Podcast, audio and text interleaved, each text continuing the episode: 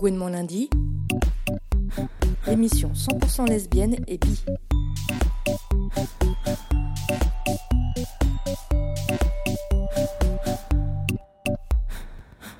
Bonjour et bienvenue sur les ondes de Fréquence Paris Pluriel pour une nouvelle Gouinement édition de Gouinement lundi consacrée au cinéma lesbien, bi et trans.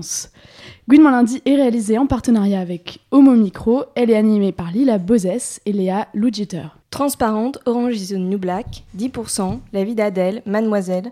Dans les séries et au cinéma, les personnages lesbiens, bi et ou trans se multiplient. Plus nombreux, plus variés, plus proches des différentes manières de vivre sa sexualité. Mais est-ce vraiment la belle saison, pour reprendre le titre du film de Catherine Corsini, du cinéma LBT Nous sommes-nous vraiment libérés des allusions cryptées, des stéréotypes et de l'éternel ressort scénaristique du coming out? Les films LBT ont-ils assez de visibilité en dehors des festivals qui leur sont dédiés? You're frightened. You're damn right I'm frightened. It's natural. You don't know what's happening to you, but there's nothing to be frightened of. As long as you put your faith in me, give me time, trust me. N'ayez pas peur et faites-nous confiance, comme le dit Catherine Deneuve à Suzanne Sarandon dans Les Prédateurs de Tony Scott. On a avec nous ce soir en studio Anne Delabre. Bonsoir et bienvenue. Bonsoir, la transition avec les prédateurs à Catherine Deneuve, waouh. Pas mal.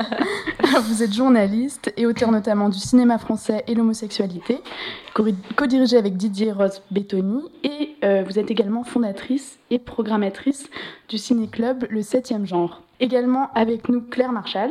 Bonsoir. Bonsoir. Qui a participé à l'organisation et la programmation des Teddy Awards. Tout à fait. Et par téléphone, Sikyo Le Rebourg, doctorante et chargée de cours en études cinématographiques à Bordeaux-Montaigne. Bonsoir. Sikyo. Vous travaillez donc euh, notamment sur les représentations de l'homosexualité féminine dans le cinéma français, du point de vue de la réception communautaire lesbienne. Et vous intervenez régulièrement aux projections débats du Cinémarge Club. Et petite surprise à la fin de l'émission, nous avons interviewé Océane Rose Marie qui nous parlera de son premier film Embrasse-moi, dont la sortie est prévue en juillet. Gouinement lundi, Mais d'abord, on retrouve Lucie Oriol pour son édito. Bonsoir. Bonsoir Lila, émission cinéma oblige, impossible de faire l'impasse sur l'information principale de ces derniers jours, la remise de la Queer Palme en marge du Festival de Cannes. Cette année, elle a été décernée au film 120 battements par minute de Robin Campillo, qui a aussi par ailleurs décroché le Grand Prix du jury. Déjà coup de cœur de la presse, ce long métrage avec Adèle Haenel, Nawel Pérez-Biscayart et Arnaud Valois relate le début de la lutte contre le sida sous forme de biopic d'Act Up Paris. Pour cette édition 2017, le jury de la Queer Palme a salué un film puissant qui ne plonge jamais dans le mélodrame et dont l'ensemble des acteurs offre une performance poignante. Ce qui va nous intéresser un peu plus particulièrement dans cette histoire, c'est le personnage campé par Adèle Haenel, qui incarne Sophie, une militante d'Act Up lesbienne, très impliquée et qui prend tout autant part aux actions percutantes que ses collègues masculins. On peut notamment l'entendre dans la bande-annonce dont on va écouter un extrait. Nous vivons sida comme une guerre, une guerre invisible aux yeux des autres. Pourtant nos amis meurent, et nous ne voulons pas mourir. Nous nous battons contre ceux pour qui l'épidémie est une aubaine car elle tue depuis plus de 10 ans dans l'indifférence générale. Je vais résumer la situation. Melton Farm a décidé d'orchestrer une pénurie de traitements afin de faire parler de sa nouvelle molécule. Et d'amplifier l'effet d'annonce, on va augmenter la pression et on obtiendra de toute façon les médicaments pour les gens qui en ont besoin. Ensemble, pouvons unir nos forces pour résister à l'épidémie et aux problèmes sociaux qu'elle engendre. Il faut inverser le rapport de force. C'est pas nous qui avons besoin des labos, c'est eux qui ont besoin de nous. Tu vois bien qu'on n'arrive pas à mobiliser les médias sur la question des traitements.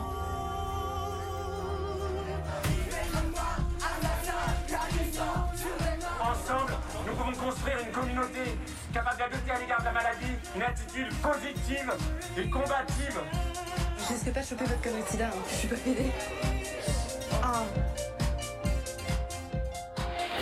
Alors, si vous voulez en savoir plus sur l'ensemble de la sélection de la Queer Palme, retrouvez Cyril Legan dans Homo Micro, aujourd'hui à 20h30, pour sa chronique sur la croisette.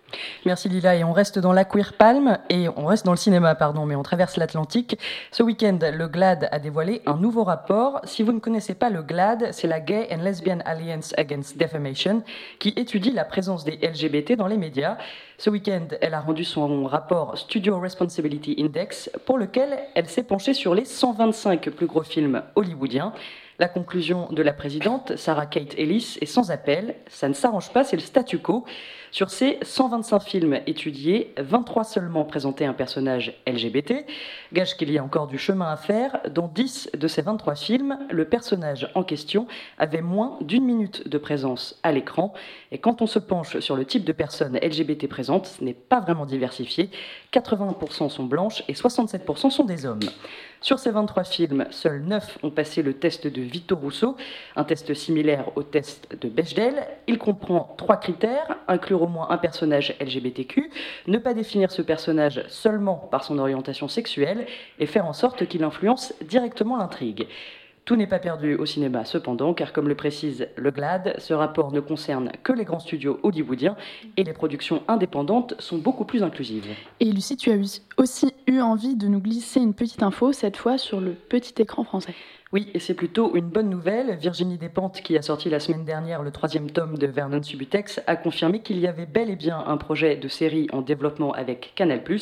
Il va falloir prendre son mal en patience avant d'avoir plus d'infos, puisque Virginie a prévenu, ça ne va pas se faire tout de suite. Mais en attendant que la série voit le jour, un autre événement, plus près de nous cette fois, doit nous interpeller. Et il y a aussi question de visibilité. Et oui, tout à fait, le mois de juin, c'est presque demain, et ce sera donc la saison des marches des fiertés. À Paris, elle aura lieu le 24 juin. Avant d'être un moment de rassemblement, et disons-le aussi de fête, c'est aussi un moment éminemment politique. On attend donc avec une certaine impatience le mot d'ordre de la marche parisienne que l'inter-LGBT a promis de dévoiler après les élections présidentielles et législatives. Avant de prendre vos places pour les nombreuses soirées dansantes prévues ce soir-là, mettez un peu d'argent de côté. L'association Lesbotruc Plus, le seul char lesbien de la marche, a besoin d'aide pour sa cagnotte. Et si vous voulez mettre la main à la pâte, sachez que l'inter-LGBT recherche aussi toujours des bénévoles pour aider à l'encadrement. lundi. L'impact de la fiction euh, sur un jeune homosexuel, il est colossal en fait. C'est-à-dire que c'est c'est rompre la solitude. Enfin, en tout cas, la fiction, a un, rôle salvateur euh, chez, les jeunes gays et, lesbiennes parce que c'est généralement une vie de secret, une vie qui commence dans le secret, euh, l'homosexualité. Euh, et, là, il y a un endroit où on partage son secret avec quelqu'un. Et ce quelqu'un, c'est une fiction. Et, les dynamiques homosexuelles sont souvent des dynamiques de vie par procuration pendant un certain temps. Ça dépend depuis combien de temps le secret dure, mais quand on sait très tôt, le secret il est long. Et à ce moment-là, la fiction, c'est à peu près tout ce qu'on a. Donc c'est vital. On vient donc d'entendre Céline Siama dans le documentaire de Maxime Donzel, Homosexualité et pop culture. Elle dit donc la fiction c'est vital. Euh, Sikyo, toi qui travailles sur la réception communautaire des films français, euh, incluant donc des lesbiennes, est-ce que tu as pu constater l'importance de cet impact? Euh, Oui, tout à fait, bien évidemment. Le besoin de représentabilité est, tout à fait euh, crucial dans la formation on va dire communautaire et puis euh, intime, bien sûr. Après, ce que j'ai pu constater en, en interrogeant, puisque du coup j'ai mené pas mal d'enquêtes auprès de spectatrices pour avoir des ressources empiriques, c'est que la, la, communauté lesbienne française est beaucoup plus intéressée par les fictions anglo-saxonnes que les fictions françaises. et ça, c'est un problème qu'on peut. Enfin, un problème.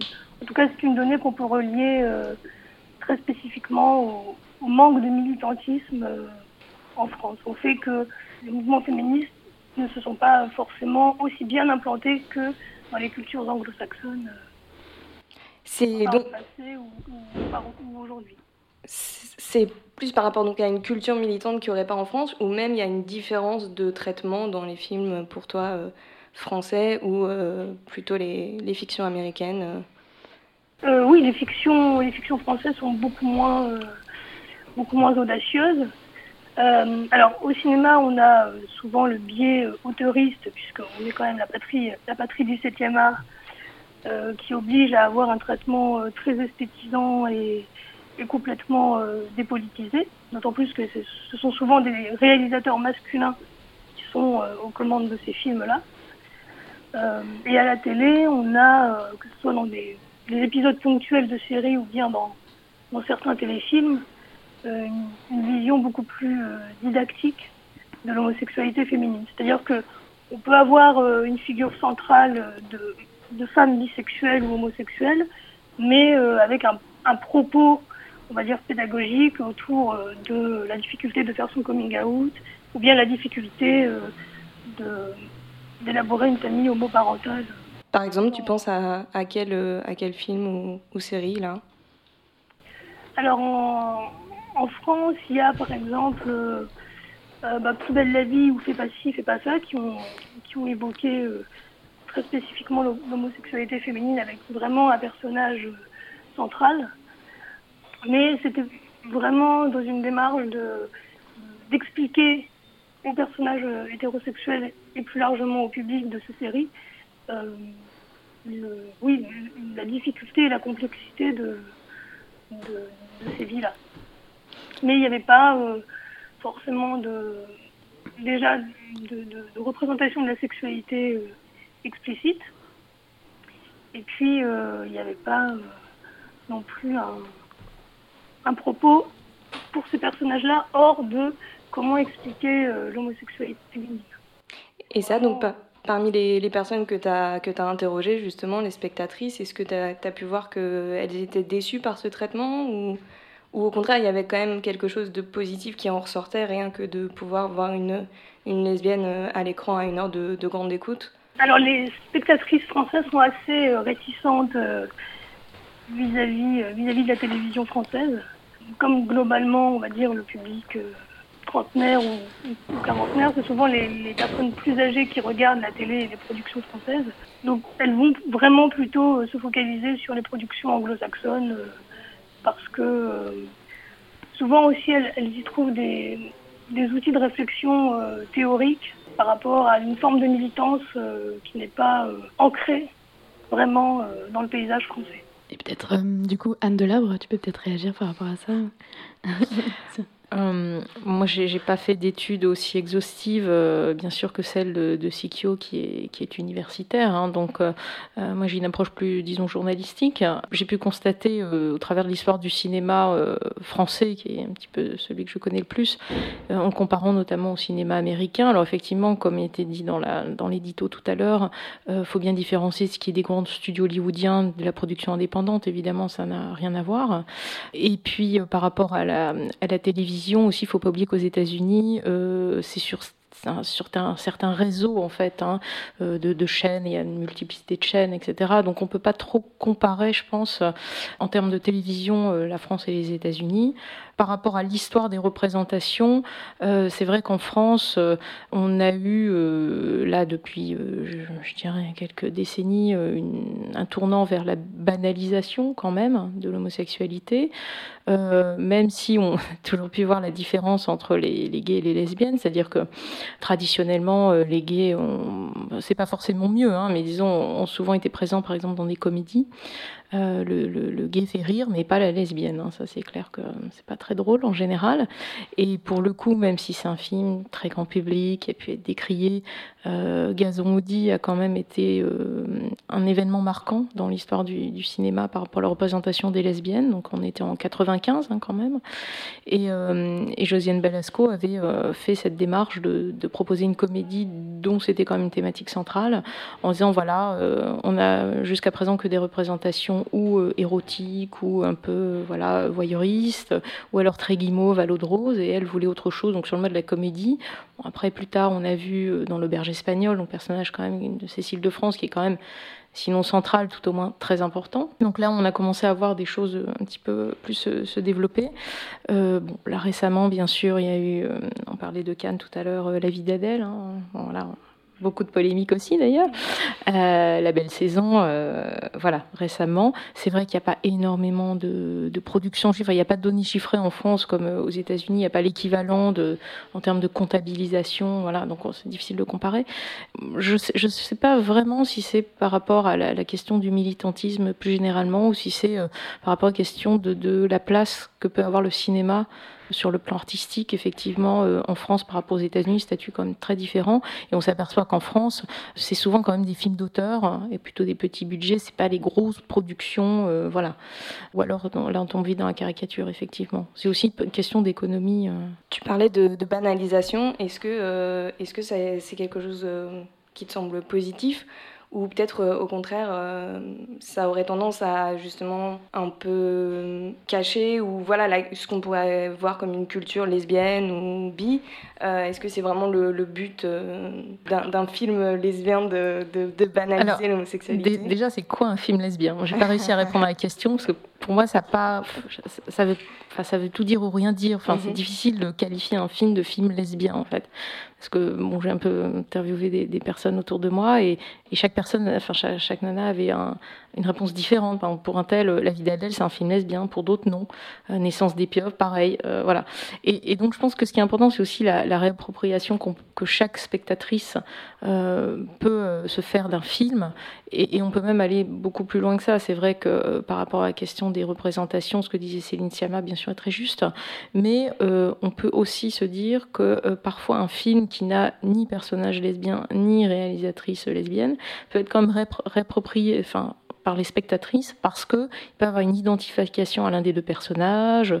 Voilà, donc ça peut aller quand même beaucoup plus loin que ça. Euh, après, est-ce qu'il faut pour que le film soit un film lesbien, il faut que la réalisatrice soit une femme, qu'elle soit lesbienne ou pas? Euh, Est-ce qu'une réalisatrice lesbienne qui fait un film qui n'est qui n'a pas une thématique lesbienne peut être considéré comme un film. Enfin, voilà, c'est un peu, un peu complexe.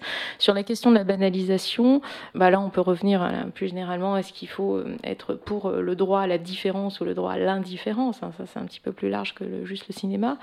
La banalisation, ça permet d'intégrer des personnages euh, gays, enfin, LGBTI, tout ce qu'on veut, voilà, au sein d'une histoire. Mais c'est pas ça qui, pour moi, me semble le plus important. Là où vraiment, on pourrait dire que les choses ont vraiment évolué, c'est quand un, personnage euh, une lesbienne, un gay, un bi, trans, tout ce que vous voulez, aura le droit à la. Alors ça commence à venir, hein, c'est pas à la même complexité qu'un personnage hétérosexuel. C'est-à-dire qu'il ou elle ait le droit aussi de pas être tout gentil, tout beau, tout positif, parce que là on est comme dans le politiquement correct, etc. Et, quand le, personnage euh, homo aura droit à la même complexité que le personnage hétéro, ce qui arrive parfois, là je dis que c'est gagné, parce que, euh, parce que là il y a une vraie, euh, comment dirais-je, une vraie considération à égalité, parce que justement c'est pas ni caricatural dans un sens ni dans l'autre que le film finisse pas forcément euh, mal, euh, la lesbienne ne meurt pas forcément à la fin. Oui, ou, ou, à l'inverse, ça finisse pas forcément bien et mm. qu'elle soit pas forcément toute gentille. Elle a le droit aussi d'avoir des défauts, d'être méchante, perverse, tout ce qu'on veut. S'il y a une complexité à l'identique, c'est-à-dire que ce soit pas euh, résumé à un, cliché ou réduit à un stéréotype, c'est surtout ça. C'est-à-dire que c'est pas un personnage, le gay, la lesbienne de service, voilà, réduit à un stéréotype et que cette personne, ce personnage, ait le droit à la même complexité, y compris dans ses aspects négatifs effectivement, il a fallu d'autres étapes euh, dans, l'évolution de l'histoire du cinéma, parce qu'on ne pouvait pas démarrer comme ça, c'est un petit peu rude quand il n'y a pas d'image du tout. Il faut probablement commencer par être un peu pédagogique, avoir des images plutôt positives, encourageantes, et ensuite, dans une deuxième phase, et c'est là où je pense qu'on aura vraiment gagné, on, aura des personnages vraiment euh, complexes, et ça commence à venir. Peut-être si que si tu veux euh, réagir sur euh, cette, euh, cette notion de film lesbien là, par rapport aux, spectatrices que as, tu, tu, les, tu les as interrogées quand les spectatrices à la sortie de, de, de, projection, de cinéma ou en entretien ou pour que tu nous expliques un tout petit peu ton, ton travail? J'ai mené plusieurs. J'avais un dispositif assez, assez large, c'est-à-dire que je, je, pouvais mener donc, des entretiens avec avec certaines spectatrices, euh, notamment en leur, euh, en leur soumettant euh, une liste de films qui me paraissaient relever de, la catégorie assez vague de films lesbiens. Alors pour le coup, moi, ma, définition, ça a été de, de, prendre en compte les films mettant au centre de leur, de leur histoire une figure lesbienne ou bisexuelle et avec, enfin, dans un film qui a eu un certain écho populaire pas tant auprès de, de, la communauté de spectatrices, mais euh, que du, public plus large ou de la critique généraliste. Puisque du coup, ça me, paraissait assez intéressant de confronter euh, le point de vue euh, des spectatrices minoritaires avec le point de vue du grand public, entre guillemets, qui n'est pas versé dans, dans, ces questions et ces problématiques-là. alors pour les films récents, ça a été assez, assez facile, puisque du coup, des films comme La vie d'Adèle ou La belle saison ont quand même été euh, vus.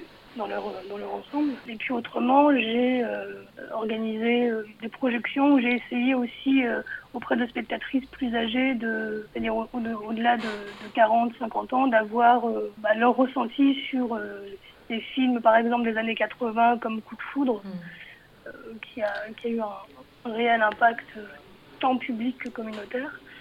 Euh, d'avoir à la fois leur ressenti de l'époque sur les souvenirs qu'elles avaient de ce film-là, par exemple, et puis euh, leur ressenti euh, peut-être aujourd'hui avec avec le recul, avec je sais pas une, nouvelle une nouvelle vision du film. Donc ma démarche était assez assez mémorielle aussi. Merci. Quand on a vu arriver Elward, on était mais comme des dingues quoi. D'un seul coup, il y avait une série grand public avec des Gwyn qui baisaient.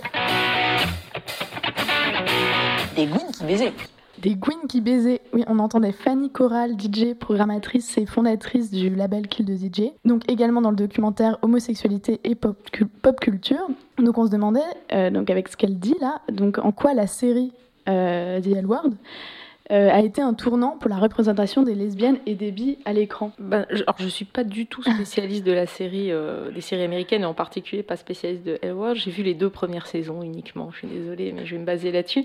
Euh, bah, disons, peut-être pour la première fois, on voyait effectivement une série américaine, bon, j'allais dire typique, mais simplement la caractéristique, c'était que c'était un groupe de personnages uniquement féminins et uniquement lesbiennes, un peu bi, enfin voilà, en tout cas euh, pas, euh, pas hétérosexuel, avec des typologies, celle qui est un petit peu bouche, un peu androgyne, la très féminine, la sportive, enfin voilà, et on les voyait évoluer à la manière de, Friends peut-être, euh, voilà, et donc ça a permis, ben là encore une fois, toutes les identifications possibles, voilà, la, réappropriation aussi de, certains personnages, la construction d'histoires pour peut-être les plus jeunes aussi, se dire ah voilà, tiens j'aimerais comme elle, elle ressemble à ça, elle a vécu, voilà, la, fameuse toile, hein, tout le monde se souvient.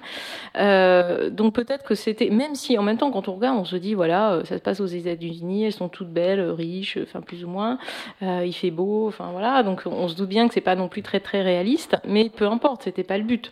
Et, donc oui, de ce point de vue-là, au niveau des représentations, ça a été assez assez important, je pense, sur le plan culturel, il y a une dizaine d'années, oui, c'est vrai. Mais en même temps, je crois que c'est une série qui a, été vue avec plaisir euh, le grand public, c'est-à-dire qu'il y avait des femmes hétéros qui regardaient, il y avait des hommes. Enfin, je ne vais pas dire que c'était familial, mais c'était pas non plus excluant. C'était pas euh, uniquement la série communautaire, même si c'était HBO, euh, hein, donc c'était quand même une chaîne assez, je vais pas dire sélect, mais enfin avec un public quand même plus pointu et qui était assez à la pointe pour pas mal de, séries. Je crois que c'était c'est elle aussi qui avait fait Queer as Folk, par exemple. Et, aux États-Unis, je sais pas, leur, taux d'audience, il est quand même très très faible, donc faut aussi remettre dans, dans le contexte. Après, il y a diffusion DVD, voilà, Canal+, tout ce qu'on veut, mais euh, oui, ça a bien sûr été important euh, historiquement. Et ça, tu penses que du coup, dans les années 90-2000, il y a eu cette bascule de, des films donc, avec des thématiques euh, lesbiennes bi, qui ne sont plus seulement vus par un public restreint, voilà, de niche un peu, mais qui sont vus par le grand public à partir de ce moment-là? Euh, alors par rapport au cinéma, donc plutôt, ouais, plutôt que les séries. Euh, bah, si on prenait tout à l'heure l'exemple euh, donné euh, concernant Coup de foudre, euh, ce que disait Sikio, je suis vraiment d'accord, c'est-à-dire que Coup de foudre, c'est un film quand même assez intéressant. Donc film de Diane Curie, avec donc c'était comment ça s'appelle Miu Miu et j'ai un trou de mémoire sur l'autre actrice, Isabelle Huppert, merci. et, et, donc c'était un film ultra familial qui a dû passer un dimanche soir sur TF1, je pense sans problème, qui a eu un gros gros succès euh, en France et qui euh, est un film en fait euh, enfin, autobiographique. C'est-à-dire que Diane Curie se raconte l'histoire de sa mère en fait, hein, qui voilà s'est mise en couple avec une femme, fait une sorte de famille recomposée. Donc évidemment on est en 1983, donc voilà film grand public, on va pas montrer la sexualité des femmes, etc. Tout est suggéré. Mais je pense qu'encore une fois, selon la personne qui va regarder le film, la réception est quand même fondamentale. Je pense que des gens ont pu voir le film en disant oh bah c'est une belle amitié entre femmes, voilà ok. Et puis je pense que les lesbiennes de l'époque, dans les années 80, avaient bien peut-être capté qu'il y avait autre chose, et c'était comme quelque part très précurseur de montrer à la télévision une famille recomposée. Euh, avec des stars euh, dans un film ultra grand public, qui, je crois d'ailleurs, est devenu très culte aux États-Unis sous le titre Entre nous. Voilà, donc c'est assez amusant. Et, euh, et donc je pense que déjà à l'époque, voilà, donc c'était un petit peu plus crypté. Il y a quand même eu aussi le Jupon Rouge, vous connaissez peut-être 1986, où là, c'est vraiment lesbien avec Marie-Christine Barrault, donc comme quelqu'un très connu. Euh, et, euh, et, donc là, je, le, film a eu moins d'écho, bien sûr, auprès du grand public, mais quand même, on n'était pas non plus euh, dans, une diffusion ultra, ultra restreinte. après, si on prend des films, alors c'est peut-être moins disons, c'est plus, euh, ce sont plus des films dans lesquels toutes les interprétations peuvent être possibles, c'est-à-dire on est autour de la notion du désir. Je pense à un film qu'on a, a programmé au 7e genre il y a un an et demi, deux ans, euh, d'un réalisateur dont on parle beaucoup, encore plus aujourd'hui maintenant. C'est euh, donc Muriel fait le désespoir de ses parents de Philippe Faucon, qui est un très très joli film qui euh, est assez euh, autobiographique de la part de la scénariste Catherine Klein, qui joue aussi le rôle principal. Et euh, donc c'est la naissance du désir, c'est une jeune femme, on sent que son désir se tourne vers une femme aussi, mais en même temps c'est pas caricatural, c'est pas si simple que ça. Le, c'est un petit peu comme dans Naissance des pieuvres. Euh, c'est un, film sur la naissance du désir au féminin, plus qu'un film sur, euh, sur l'homosexualité féminine. Et, c'est vrai qu'on a plus été dans, dans, des choses comme ça. Si on prend le, le, cas de la belle saison de la vie d'Adèle, on est un petit peu plus avancé sur euh, justement bah, des scènes de, sexualité, voilà, montrer les choses un petit peu plus directement, on va dire.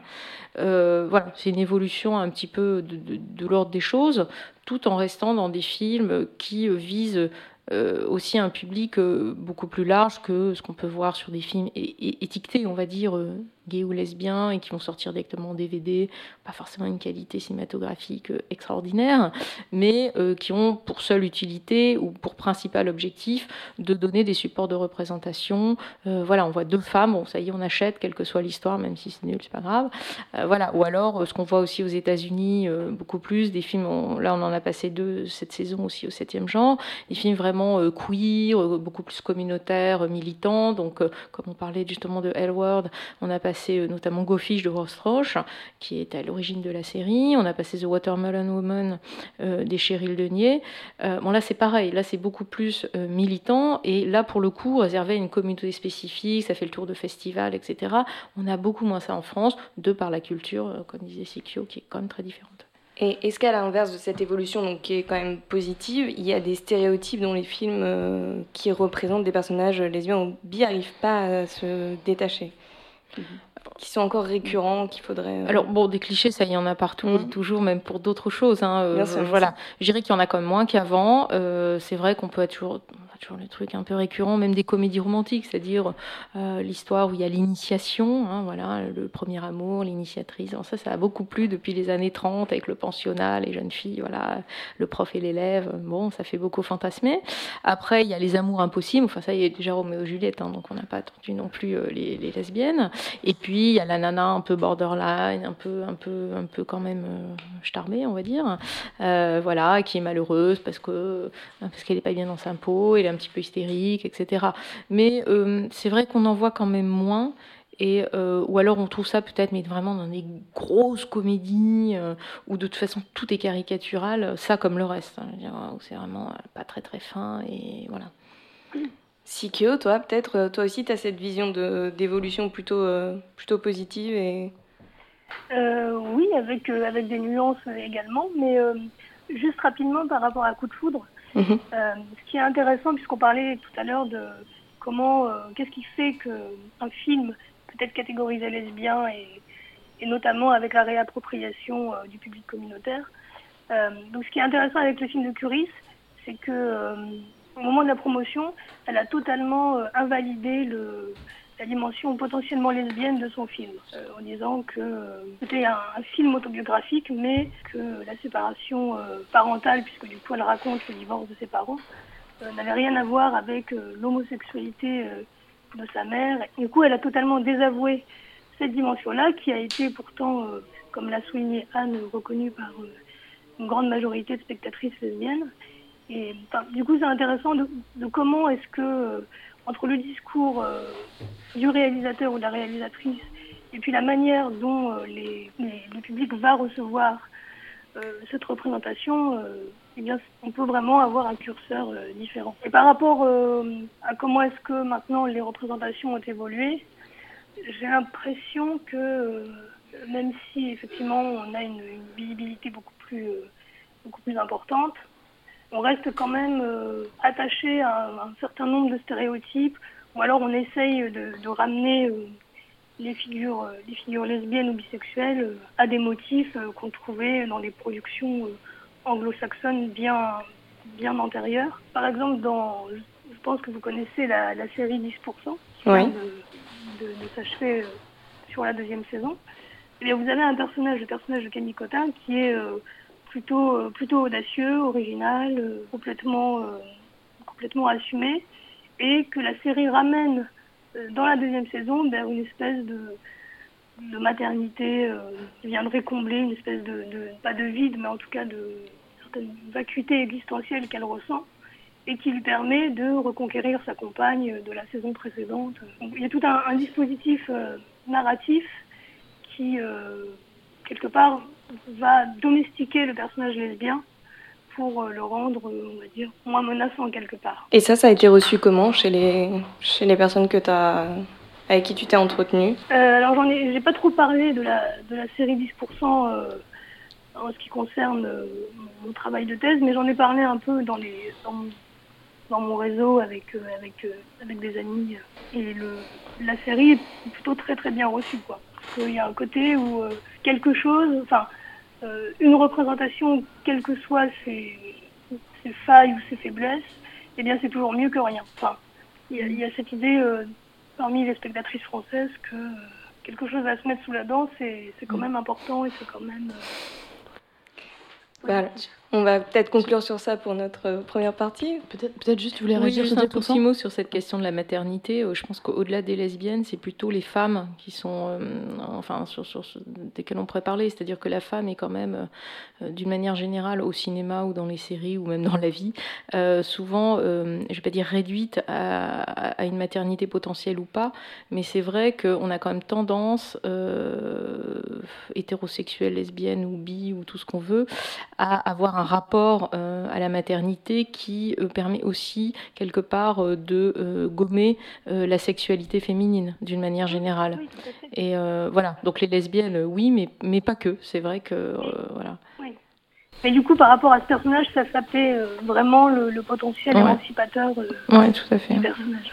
Donc du coup, on va écouter une petite musique. C'est une reprise de Laisse tomber les filles qui devient Chic Habit par April March au générique de début du film de qui s'appelle I'm a Cheerleader en 1999. Un film qui nous fait découvrir l'actrice Natasha Lyon. Euh, aujourd'hui, on la voit euh, dans Orange is the New Black, euh, elle joue le rôle de Nikki. Donc dans ce film, elle joue le rôle de Megan, lycéenne et pom-pom girl, qui est fiancée au capitaine de l'équipe de foot. Mais ses parents, alertés par son comportement un peu étrange, elle a des de filles dans son casier. Donc ils l'envoient dans un établissement de thérapie, True Direction, dont le but est de rendre hétérosexuels les jeunes lesbiennes et gays, et évidemment, elle tombe amoureuse d'une fille.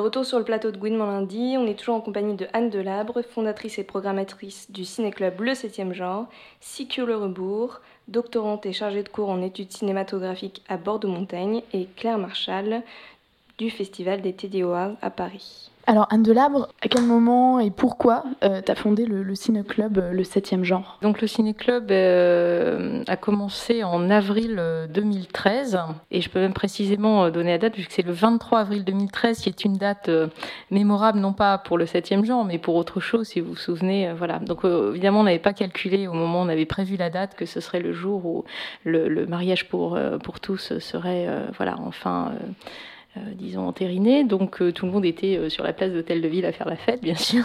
Mais il y avait quand même quelques personnes au Brady pour l'inauguration et le lancement du ciné-club, le 7e genre. Voilà, donc ça fait, bah, ça fait plus de 4 ans maintenant. donc pendant deux ans, j'ai fait ça un peu toute seule et on, une association, on a créé une association en 2015 pour un petit peu développer euh, les activités et puis donner une petite euh, dynamique de groupe euh, au 7e genre. Voilà. pourquoi? Ben alors pour le coup, comme j'étais un peu toute seule au début, c'était un concours de circonstances, c'est-à-dire j'avais toujours eu envie de, recréer un peu un ciné-club, nostalgie des années étudiantes, on va dire.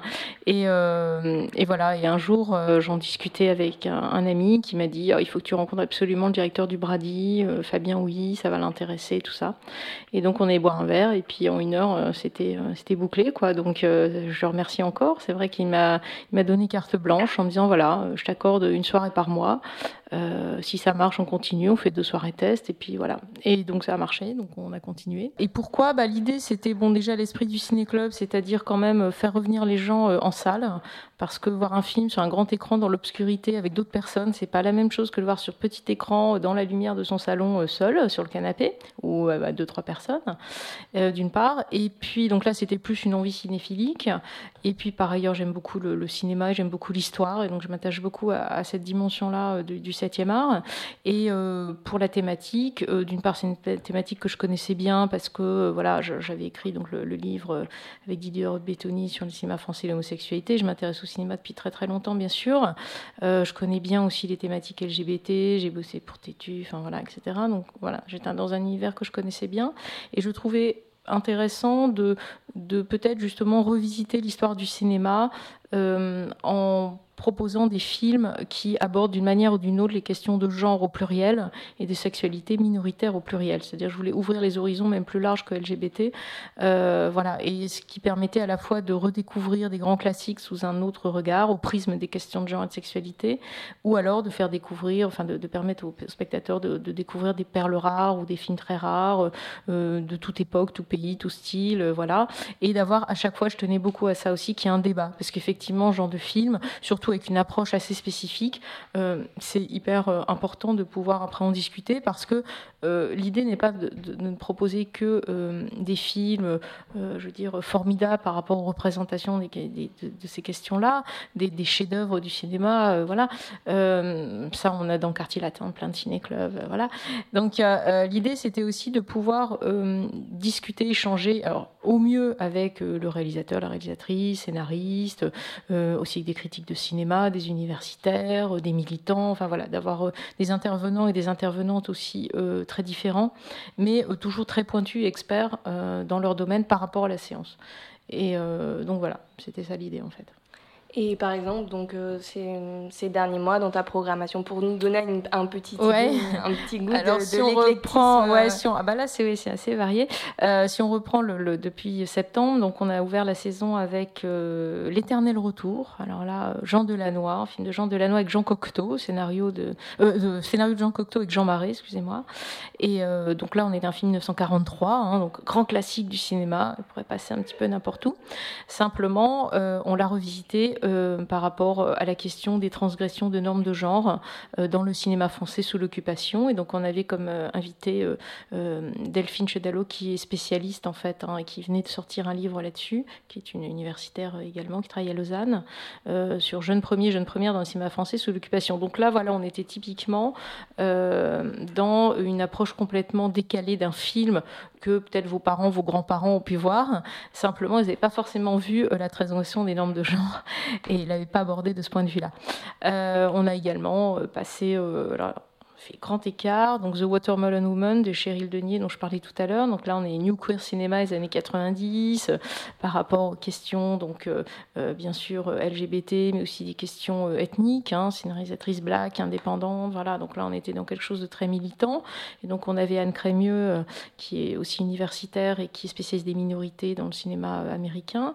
voilà, on a eu alors en janvier on avait fait un partenariat aussi avec un colloque universitaire international d'historiens euh, autour de homosexualité dans les pays de l'Est. Et là, on a passé un film très rare pour le coup, Un autre regard de Caroline Mack, qui est un film lesbien euh, de 1982, très peu vu, très peu connu. Et donc, c'était hyper intéressant parce qu'après, on avait la chance d'avoir des intervenants universitaires de ce colloque.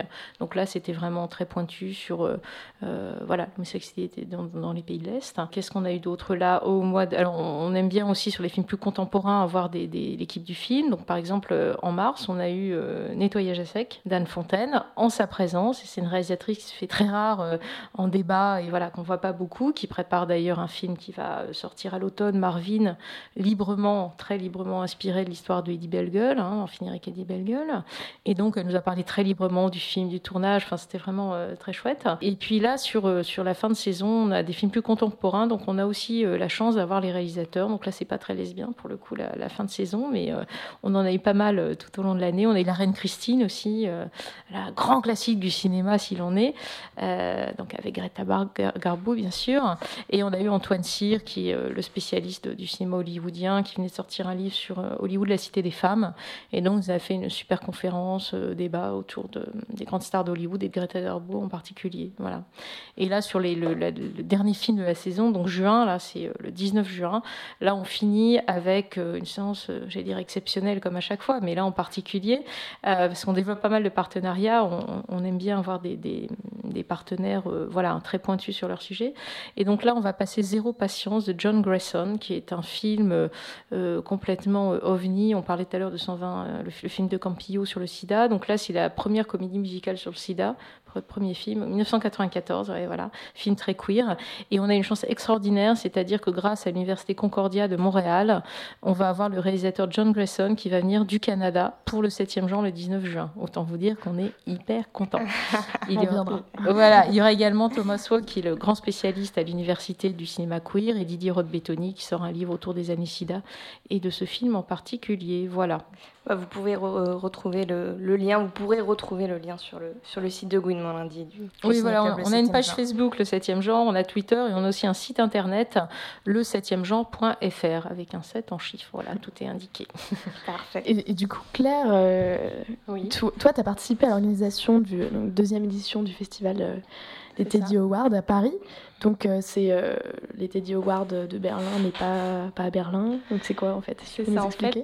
Ouais, c'est la reprise du Teddy Award berlinois. Du coup, on a organisé ça en fait l'année dernière, en avril. Euh, ça à la base, pardon. à la base, c'était un projet universitaire euh, qu'on a réalisé avec euh, deux de mes camarades, et ça s'est vraiment concrétisé en fait. On a fait un partenariat avec le cinéma Luminor. Euh, donc en fait, l'objectif pour nous, c'était de faire connaître cette récompense qu'on connaît assez mal, même dans le milieu LGBT. Enfin, j'ai eu cette impression. Pourtant, ça fait 30 ans que ça existe. Pourtant, ça fait 30 ans, enfin 31 ans du coup. Du coup, voilà, c'était le, premier objectif. Et c'était également à l'occasion des 30 ans du festival qu'on a du coup organisé cette, reprise. Et euh, le deuxième objectif, je pense pour nous, c'était aussi d'offrir une visibilité à des films qui, dans une grande majorité, euh, ne, sortiront jamais en France. Enfin, il y a quelques films qui ont été distribués, mais assez peu. Par exemple, le palmarès 2017, euh, tu peux nous en dire un petit peu Alors, c'est vrai que l'année dernière, on a eu plus de films. C'était plus facile, en fait, euh, d'avoir des films. On a, on a projeté 11 euh, longs métrages. Donc, c'était du, un peu plus long, du 1er au 3, au 3 avril. on avait un parrain de l'édition, donc c'est Sébastien Lifshitz, qui donc a gagné deux Teddy Awards pour son film Wild Side et son documentaire Bambi. Et il a également gagné la Queer Palm l'année dernière avec Les Vies de Thérèse. On avait, alors sur les 11 films, du coup, je ne saurais pas tout euh, vous, vous donnez tous les titres euh, exacts. On a eu notamment euh, Brothers of the Night de Patricia, Théo et Hugo dans le même bateau qui a très très bien marché. Qu'est-ce qu'on a eu d'autre I, Olga Epnarova, pas si ça vous dit quelque chose. Voilà, et cette année, on a eu un peu moins de films malheureusement. On a eu, on a du mal à avoir les droits en fait de projection. on a eu cinq films, dont un court métrage. Par contre, le point positif, c'est qu'on a eu cinq films, dont quatre qui ont été récompensés au Teddy. Donc voilà, une bonne, programmation. On a notamment eu le Teddy du meilleur documentaire, qui est le film euh, taïwanais Small Talk de la réalisatrice Hui Shen Wang. Le court-métrage Mayomo Sister, qui est une coproduction euh, Suède-Norvège de euh, Lia Yatala, qui a eu le Teddy du meilleur court-métrage. On a eu un film qui a eu le, du prix du public, qui est God's Own Country de Francis Lee. On a eu un film canadien avec un, nom très long, donc je ne le donnerai pas. le truc de tombeau. Je ne l'ai pas noté. Euh, oui, les tombeaux ne font pas les... Ceux qui font les révolutions à moitié creusent leur tombeau, ah quelque chose comme ça. ça. voilà. Et, euh, et, on a eu un film japonais très, très intéressant sur une femme transgenre euh, qui s'appelle Close Knit. Et voilà, sur une femme transgenre en fait qui accueille une petite fille qui est en fait la, la, nièce de son, de son compagnon. Du coup, en fait, ils forment une famille recomposée et c'est voilà, c'est un film assez inédit parce que c'est vrai qu'au Japon, ces questions-là sont très, enfin, c'est assez tabou, ce que disait la réalisatrice euh, euh, dans les interviews que j'ai regardées. Et, euh, voilà, elle expliquait que c'était un sujet qu'il avait, qui, est, qui était important, qui était important pour elle de, de mettre en scène et que voilà, elle était, elle était contente de faire ça. Donc le film a, a, eu pas mal de succès, on était contents. Est-ce que est-ce qu'il y a une dans les dans les Awards il y a une bonne représentation des, des films justement lesbiens bon on a vu que la la définition était discutable, mais en tous les cas de, de représentation de, femmes euh, lesbiennes, bi et ou des questions trans, euh, ou, ou est-ce que c'est euh, majoritairement des films gays alors cette année, on a eu beaucoup, il y avait beaucoup de films sur la thématique trans, mhm. ce qui était plutôt cool. Après, c'est vrai que on a, alors moi j'étais contente parce qu'on a réussi quand même à avoir deux films où il y avait quand même des thématiques lesbiennes. Mais c'est vrai que généralement, il y a... enfin, moi j'ai eu l'impression qu'il y avait quand même beaucoup de films avec des thématiques plus euh, gays hommes. Et puis même, ça se reflète aussi dans le fait que le... enfin, la majorité, euh, on va dire ceux qui gèrent un peu les Teddy, qui sont venus pour présenter à Paris euh, cette année, ils ont présenté la première séance. C'est vrai que c'est, enfin, y a beaucoup d'hommes en fait. donc du coup, je pense que ça reflète pas mal finalement la programmation aussi qui va derrière. Cette année, on a eu quand même du coup My Homo Sister et Small Talk qui étaient vraiment des films très forts sur ces thèmes lesbiens. Donc, il, va y avoir une troisième édition ou là on est. Euh, bah, j'espère qu'il y aura. En fait, on, aime, on aimerait beaucoup faire une troisième édition donc avec mes deux camarades, donc euh, Fleur Pliskin et euh, Jules Marco. Je les cite quand même. et, mais voilà, donc on aimerait se constituer en association pour qu'on on puisse demander des subventions, on puisse avoir un vrai statut. Parce que ce qui est difficile, c'est qu'on n'avait pas de budget du coup pour faire venir des équipes de films, pour faire vraiment des débats après les films, etc. C'est quand même important de pouvoir avoir un, minimum de budget. Et, et euh, un minimum de visibilité. Donc, euh, on a eu pas mal de partenariats cette année. On avait un partenariat avec euh, Violette Co, avec le Tango, avec Unicorn Bouti, avec voilà, pas mal d'associations. et du coup, on, aimerait, on aimerait recommencer l'année prochaine, mais ça dépend du cinéma. Voilà, de ce qu'il en pense aussi, euh, on verra bien. Bah, merci beaucoup. Avant notre reportage euh, lesbienne à l'étranger, on va écouter donc on en parlait tout à l'heure, la BO de The L Word, une scène mythique dans la deuxième saison. Donc tu as dû la voir, Anne, entre Carmen et Shane. C'est euh, donc devant le concert de The Organ Brother.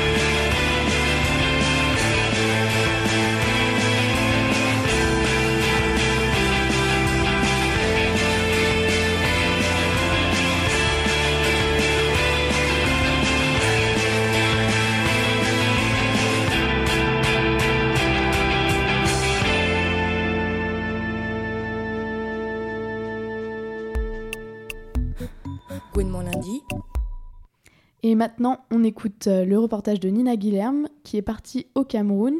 Elle a recueilli le témoignage de Sana. On l'écoute. Lesbienne à l'étranger. Destination Yaoundé au Cameroun. Salut, moi c'est Sanat, je vis à Yaoundé, Cameroun. Je suis une lesbienne confirmée. J'aime bien le dire parce que c'est la dénomination que d'autres me donnent, parce que j'assume mon orientation sexuelle, je ne m'en cache plus. Je me sentais très proche des filles. Au-delà d'une amitié platonique, je me rendais compte qu'il y avait de l'affection. L'histoire de Sanat commence comme tant d'autres histoires. Elle tombe amoureuse de sa copine de lycée et au moment de fêter le bac, elles se retrouvent au lit ensemble. Honteuse de ce qui s'est passé, elle nie d'abord, puis recommence. Sanat commence alors à fréquenter d'autres lesbiennes, essentiellement dans le cadre du foot. Puis les choses se gâtent. Une page noire de ma vie avait aussi commencé. La violence s'est installée. J'avais un oncle, père, son âme, qui était commissaire de police.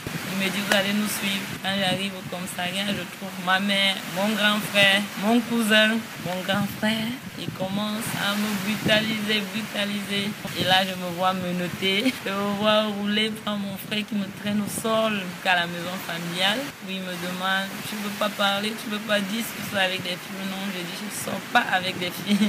Je suis restée enchaînée toute une journée. Et l'on m'avait privé de nourriture tant que je ne parle pas. Peut-être là, je dis à ma mère, pourquoi tu me détestes? Elle me dit, je te déteste, elle veut juste savoir la vérité. la solution ici en Afrique, déjà, quand tu es lesbienne, c'est une affaire de sorcellerie. Elle m'a confié à un oncle qui m'a accompagné au village. On a vu un marabout qui devait faire les incantations, me laver, enlever l'esprit du lesbianisme en moi. Après deux semaines passées à se faire guérir du lesbianisme, elle a le droit de rentrer. Dans le bus du retour, elle rencontre une fille qui lui donne son numéro. Dès le lendemain, elle s'échappe de la maison familiale et la contacte. Celle-ci l'héberge et Sanat essaye de reconstruire sa vie. Pendant une année entière, elle coupe le contact avec toute sa famille. Au final, sa mère la recontacte et lui demande de la revoir. Mais Sanat a peur de ses frères, de ce qui pourrait arriver. Elle prend son courage à deux mains et retourne à la maison familiale. Un de ses frères lui lance je ne sais pas ce que tu es venu faire ici, mais pour moi, tu es morte et enterrée. Il y a un proverbe africain qui dit quand tu te blesses sur la langue, tu ne peux jamais cracher tout le sang. Il y a toujours une partie du sang que tu avales. Tu es ma fille, quel que soit ce que tu es, tu vas rester ma fille. On s'excuse pour tout ce qu'il y a eu. Entre-temps, elle survit grâce à la solidarité de ses amis, reprend ses études, décroche un travail et commence à se mobiliser pour la cause lesbienne en se basant sur sa propre expérience. Sanat s'engage en diverses associations gays et prend des responsabilités comme secrétaire ou chargée de la cellule genre. Mais à chaque fois, elle est déçue. Elle ne reçoit pas le soutien que les gays reçoivent habituellement. Mais surtout, elle se rend compte que les lesbiennes n'y ont pas leur place. En 2013, je commence à décider de militer essentiellement pour la lesbienne parce que je me rends compte, étant dans un groupe des minorités communs, dans ce groupe, elle se retrouve encore sous-minoritaire et ça m'a déplu. Je me suis dit non, on peut faire comme les autres, sinon mieux. Autour de verre qu'elles boivent ensemble, un groupe de lesbiennes décide de former une association. Après un long processus de mobilisation d'autres lesbiennes, de doutes, d'hésitation, d'avancées et de recul, elles finissent par créer l'AFAF, Association pour la valorisation de la femme. Valorisation surtout de l'image de la lesbienne. Au Cameroun, on sait que la lesbienne, c'est la plus laide des filles. Lorsqu'elle est laide, que les hommes ne peuvent pas la draguer, elle devient lesbienne. La lesbienne, c'est celle-là qui a tous les défauts du monde. La lesbienne, en gros, c'est la femme incapable. En 2015, l'association est enfin légalisée et cette association a pour but de déconstruire les préjugés sur les lesbiennes, de les valoriser et de les autonomiser. Vous dire vrai, le manque d'autonomisation chez les lesbiennes pousse beaucoup à se faire passer pour des bisexuels. Elles vont avec les hommes pour de l'argent. La FA fait un énorme boulot pour sortir les lesbiennes de l'impasse et pour les aider à s'assumer. Les défis restent encore tellement immenses au Cameroun, mais grâce au militantisme de Sanat et d'autres filles, les choses avancent et il y a de l'espoir. Et pour finir, je lui pose la question sur sa famille.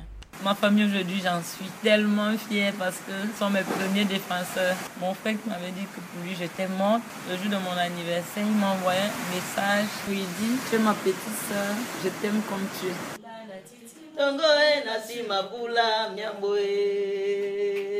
Le temps perdu, j'ai décidé de ne plus en penser et me retirer dans ma coquille.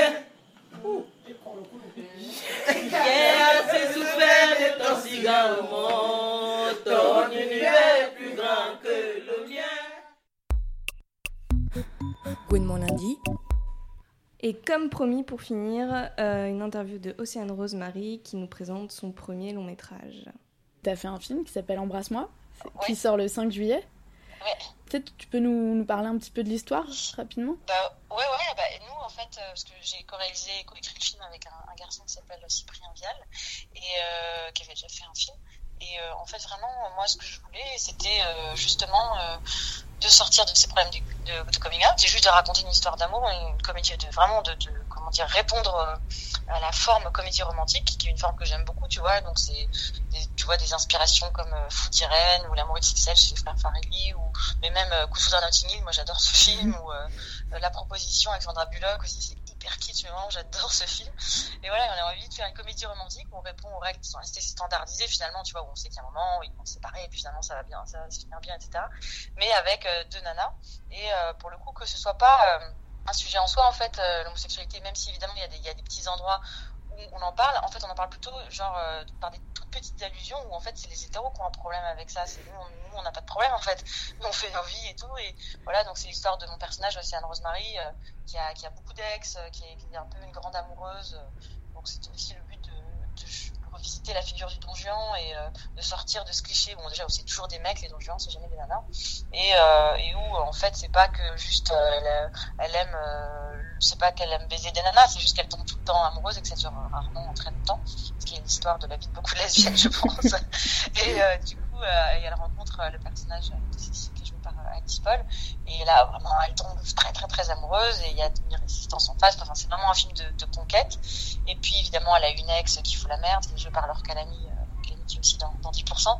Mmh. Euh, enfin, elle a, bon, elle est pas forcément très aidée par, par ses potes qui veulent bien faire, mais qui font des gaffes par sa famille. Et donc, voilà, donc c'est un peu euh, comment, comment réussir à, à vraiment euh, euh, séduire euh, cette Cécile et, et, puis après à, à de la confiance et à, à s'engager en fait. C'est un peu plus, plus, un film sur l'engagement euh, que sur euh, voilà que sur l'homosexualité ça c'est sûr. Et en parallèle au début du film on, on, on apprend très vite que elle a son meilleur copain qui est gay et qui va se marier et qui lui dans une problématique qui nous faisait marrer de traiter qui est ces gays qui qui veulent se marier en fait euh, hyper à l'ancienne tu vois mais qui assument pas parce qu'ils sont pétés donc il faut absolument qu'ils fassent un truc un peu queer et tout. Donc il euh, y, a, y a voilà la volonté de, au début voilà d'essayer de trouver des, des, fringues un peu fantasques et tout mais en fait ils, enfin, ils ont pas envie ils ont juste envie d'être en, en, costume et tu vois et euh, donc voilà c'était un, un petit un petit tac une petite vanne tu vois parce que c'est aussi sur voilà qui, sont obligés des fois qui se mettent la pression tout seuls euh, alors qu'en fait ils sont ultra réac euh, à leur façon. Euh, et donc voilà donc en fait si tu veux elle a un autre couple de ses meilleurs potes hétéros qui eux attendent un enfant. Donc elle a que des gens autour d'elle qui s'engagent. Et que de l'engagement. Même son petit frère de 15 ans il, il s'installe avec sa meuf tu vois on a, on a un peu rajouté une couche. Genre vraiment c'est c'est un peu sa, sa, vision du monde en fait. Et qu'elle a l'impression qu'autour d'elle voilà, tout le monde s'engage. Et elle et elle elle est dans la loose la plus totale quoi et donc euh, voilà, donc après elle va faire cette rencontre et c'est toute l'histoire de, de, cette rencontre euh, amoureuse. Et euh, c'est vraiment, enfin moi ce qui me fait plaisir, c'est que les, les, les hétéros bourrins entre guillemets qui voient le film, parce que tu vois quand tu travailles, quand tu fais un film, t'as as, as, plein de gens, tu vois, les faire, les talonneurs, enfin des gens qui sont des techniciens qui sont pas du tout forcément euh, dans des questions, euh, tu vois, LGBT ou quoi, et qui, qui qui nous ont tous dit ah mais on oublie euh, complètement euh, de 10 minutes que c'est de nana et on s'en fout quoi. On marche on est pris par l'histoire. Et je pense que c'est c'est important aussi qu'il y ait des, des, films comme ça où euh, justement on soit pas dans dans euh, l'altérisation en fait des homosexuels tu vois. Mm -hmm. on soit pas dans tout le temps de dire ah on est différent on souffre c'est dur. C'est important qu'il y ait des films comme ça aussi parce que de toute façon l'altérisation elle, elle est faite elle est produite par la société donc c'est bien c'est bien d'en parler. Mais je pense et nous c'est le, le vraiment le choix qu'on a fait, euh, qu'il y, qu y, a aussi un besoin que les gens puissent voir un film et voilà, en effet, même plus poser la question et dire juste, tu vois, euh, ah ouais, moi aussi, je, je suis mal engagée ou, euh, tu vois, et que, quand ils voient le film, ils se disent pas, ah, c'est deux meufs, tu vois, en permanence, quoi. Donc, pour pouvoir aussi toucher un public large, je pense que c'est, voilà, c'est une façon de, de militer sans militer, c'est-à-dire qu'il n'y a pas de revendication apparente, puis mais en réalité, c'est juste le fait de mettre des héroïnes lesbiennes, en fait, c'est militant, quoi. Mais est-ce que, par exemple, tu as eu des, genre, des difficultés pour le financement, la distribution, des trucs comme ça, justement, à cause de, du sujet ou de... Ben, c'est vachement euh, difficile de, de, le savoir, en fait, parce que quand tu as des refus, euh, tu vois, par exemple, de distributeurs ou de, de chaînes de à télé, ils vont jamais te dire que c'est pour ça. Donc, euh, en fait, et moi, je, je, je suis vraiment toujours vouloir être dans un truc euh, de, victimisation ou voilà dans une démarche victimaire où je dis ouais c'est parce que c'était des lesbiennes nanana. je sais que de toute façon c'est très dur de monter un film euh, quand t'es comme ça, pas très connu, indé et tout. Moi, en plus, je voulais jouer dedans, donc j'ai le premier rôle, je suis vraiment dans tous les plans du film. Donc, de toute façon, c'était entre guillemets un handicap que si j'avais euh, peut-être essayé de financer le film, j'en sais rien, avec euh, Mélanie Laurent, ben, peut-être qu'on l'aurait financé plus vite, même avec la même histoire, mais juste parce qu'il y aurait eu une, une, tête d'affiche en premier rôle, tu vois. Mm. donc, je pense qu'il y a des, des c'est multifactoriel. Nous, on a eu du, du, mal à le financer, ça a été long, ça a été dur, il y a, il y a eu des refus. Après, je dirais pas parce que finalement je n'en sais rien, euh, que c'est à cause de, du sujet. Bon, après, il y a des fois où tu t'en doutes, quoi. Quand, quand, tu vois les interlocuteurs, tu, tu, sens bien que, bon, tu te dis, à mon avis, euh, c'est qu'ils n'ont pas envie de, ouais, de s'impliquer dans un, dans un film euh, avec des lesbiennes, enfin, avec des gays en général, d'ailleurs. Mais bon, voilà, moi, je veux pas non plus rentrer dans un, un comme ça, surtout qu'on a réussi à le financer qu'on est hyper heureux, qu'on a réussi à le faire. Alors, on n'a pas eu beaucoup d'argent et du coup, ça, ça se ressent aussi, tu vois, dans le film. C'est-à-dire qu'il y a des, des, moments où tu sens que bon, voilà, on avait, on a manqué de temps pour faire les choses aussi bien qu'on aurait voulu. Mais bon, honnêtement, je vois autour de moi la plupart des films qui se financent, même avec des histoires d'hétéros, quoi, ils, ils, galèrent aussi, quoi, tu vois, pour, pour financer leurs films. Si tu fais pas un gros produit de marché, tu vois, genre une grosse grosse comédie. Euh, qui va genre qu'est-ce qu'on a fait au bon Dieu pour prendre un exemple extrême euh, dès que tu veux être sur un truc un peu plus ou, euh, ou plus une chronique de vie et tout c'est bon c'est pas c'est pas évident quoi donc euh, ouais. donc je, je pense si on est très honnête et je vais pas je vais pas te mentir. Je pense que c'est un petit handicap encore et que ça peut refroidir euh, certaines personnes. Là je pense que sur l'exploitation en France tu vois dans les salles de cinéma il y aura des exploitants qui vont pas vouloir prendre le film à cause de ça. Ça je, le sais parce que je l'ai déjà expérimenté avec mon spectacle à Lesbienne Invisible finalement alors que le spectacle cartonnait à Paris et cartonnait en Provence aussi. D'ailleurs je crois qu'on avait joué blindé et tout. Et il y a très peu de, de villes de France qui ont, qui ont voulu le prendre en fait. Donc ouais. bon à un moment c'est quand même chelou. Quand tu sais que d'avance tu vas remplir ta salle alors, euh, blindée de payants enfin c'est bizarre de pas de pas acheter le spectacle tu vois. Donc euh, bon j'ai pas pas je sais très bien que enfin tu vois on sait très bien qu'il y a encore une phobie plus ou moins consciente d'ailleurs hein, euh, dans, dans, beaucoup d'endroits. Et de sexisme aussi. Donc tu vois on sait on, quand on est lesbienne on cumule les, les, deux quoi on cumule le fait d'être homo et femme quoi donc euh, bon mais après après euh, je me dis aussi que voilà c'est quand même bien que des, voilà, des séries comme 10% existent et qui banalisent des héros euh, gays, parce que finalement, il y a le personnage de Nicolas Maury aussi qui, est génial et qui, est un, gay très efféminé, très, tu vois, c'est pas, enfin, mais, en même temps hyper cinglant. Enfin, moi, je sais pas, j'adore ce personnage, j'adore cet acteur. Tu vois, je suis contente qu'il soit à la télé en prime, quoi. Et, euh, et le personnage de, bon, jusqu'à ce que j'apprenne qu'à la fin, elle se un mec, euh, malgré tout, tu vois, t'as quand même du prime avec une nana qui se tape un meuf et tout, c'est quand même déjà bien. Et c'est aussi des choses qui permettent, parce que la série cartonne, que des films comme le mien euh, puissent se financer euh, sans que les gens sautent, tu vois, que les gens prennent peur. Donc on écoutait Océane Rosemary et son film Embrasse-moi sera projeté en avant-première à l'occasion du Champs-Élysées Film Festival. Donc une première projection le 18 juin à 16h15 au club Lincoln et une deuxième le 19 à 21h30. Donc venez nombreuses pour lui faire gagner le prix du public. Et donc euh, Anne, ton euh, la prochaine séance aussi. Nous allons avoir de la concurrence. Nous sommes aussi le 19 à 20h au cinéma Le Brady, 39 boulevard de Strasbourg. Euh, vous pouvez d'ores et déjà réserver vos places parce que là, je pense qu'il y aura beaucoup de monde. Il y a toujours beaucoup de monde, mais là en particulier.